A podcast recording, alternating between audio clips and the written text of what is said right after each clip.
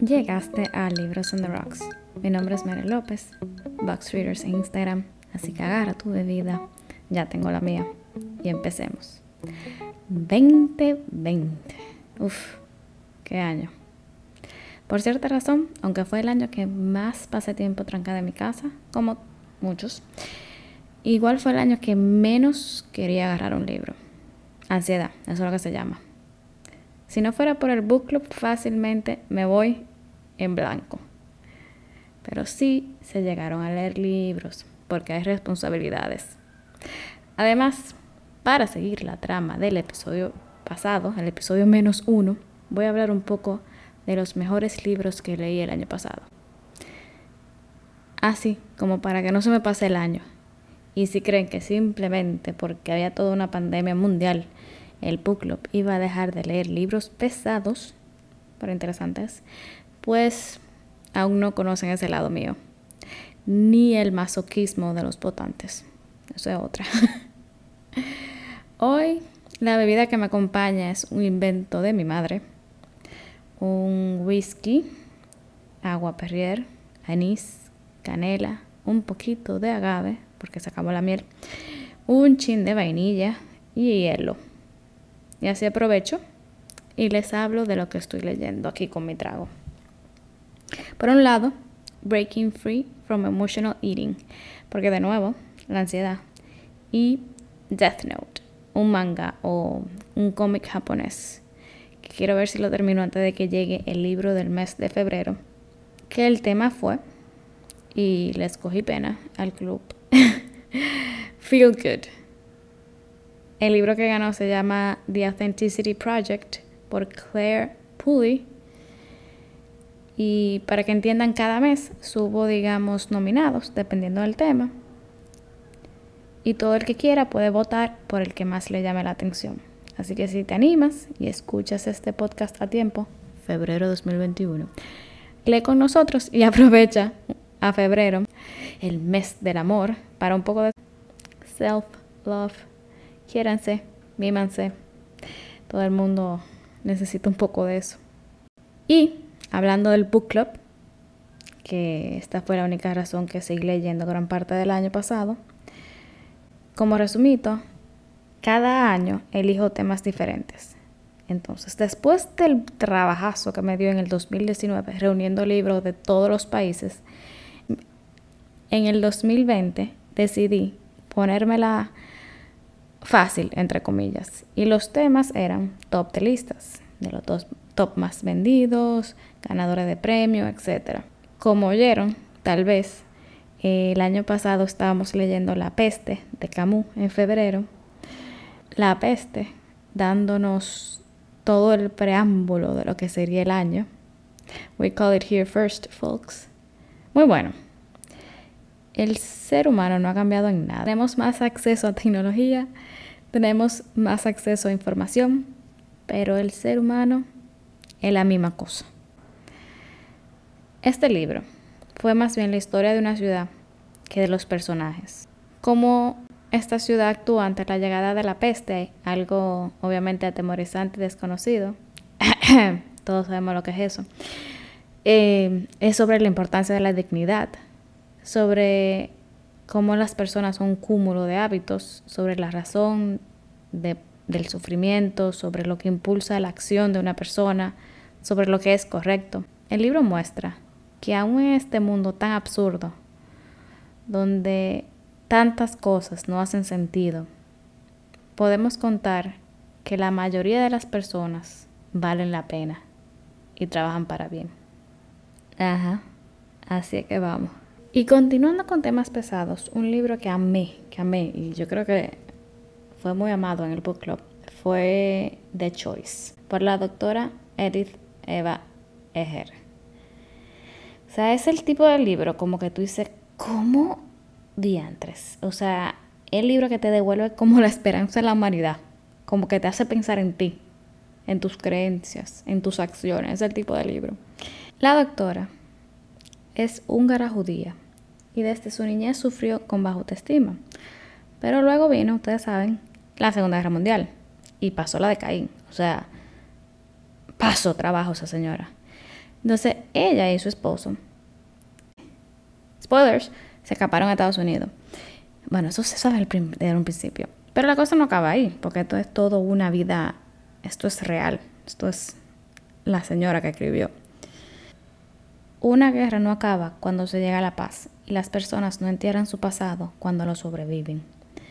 Y vemos cómo la doctora se lleva sus demonios con ellos, a sus traumas, y cómo los va superando y sobreviviendo a medida que reconecta con su pasado y a medida que va tratando a sus pacientes. Aquí una frase que yo misma medio traduje.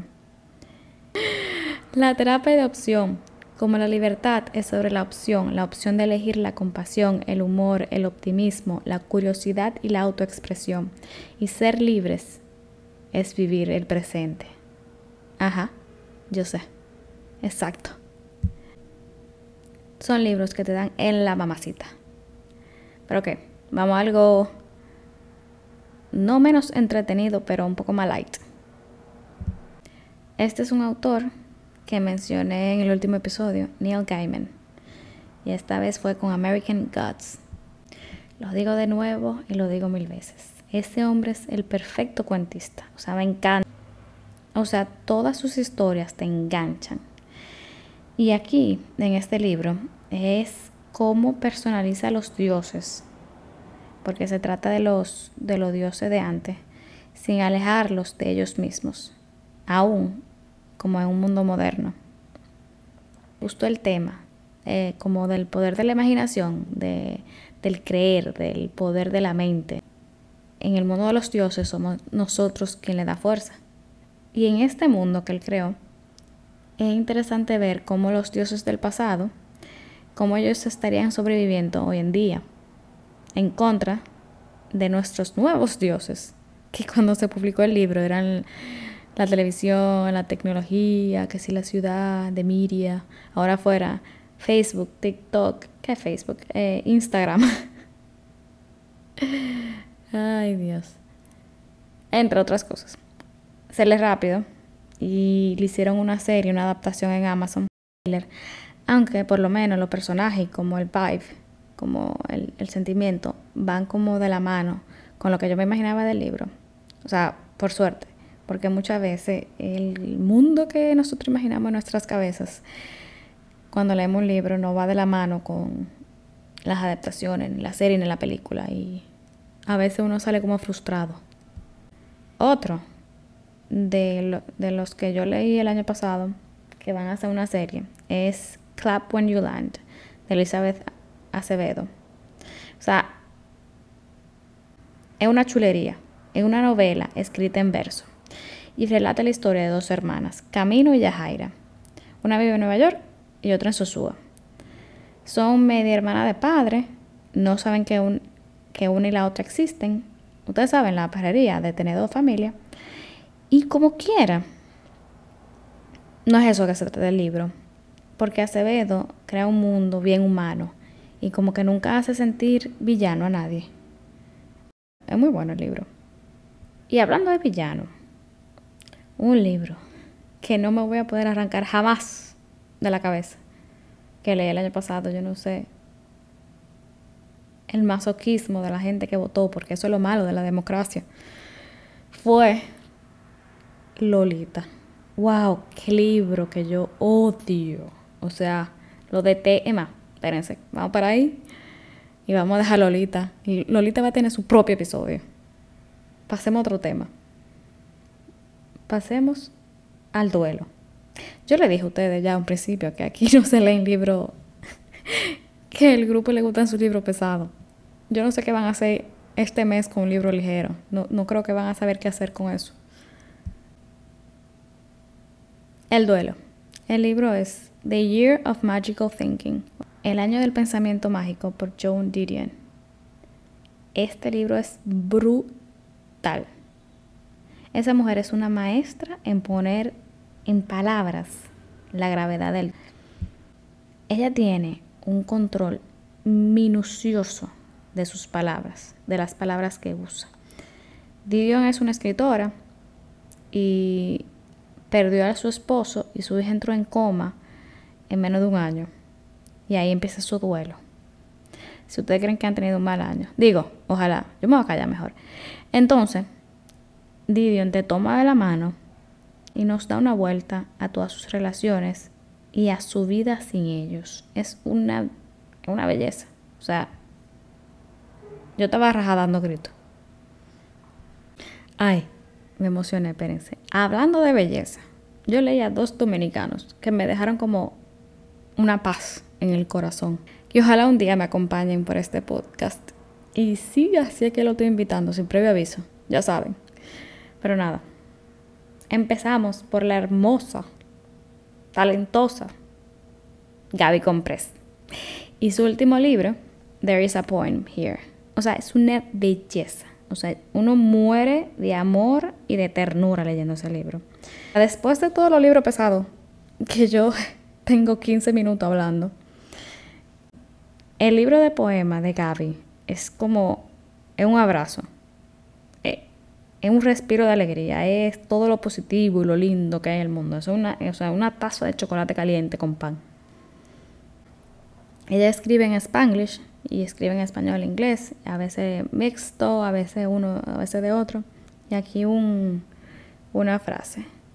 A poem is everything that is beautiful and alive and that holds a story. Una belleza. Cómprenlo, léanlo, síganla. El otro libro que leí ya fue en diciembre, a final de año, y en realidad me siento un poquito importante porque conseguí una copia antes de que lo publicaran.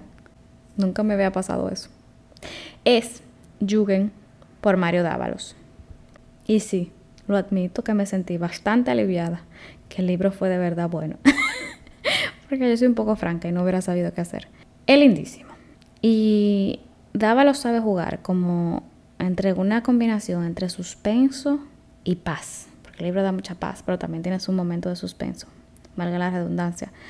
Y, una combinación entre ficción y no ficción.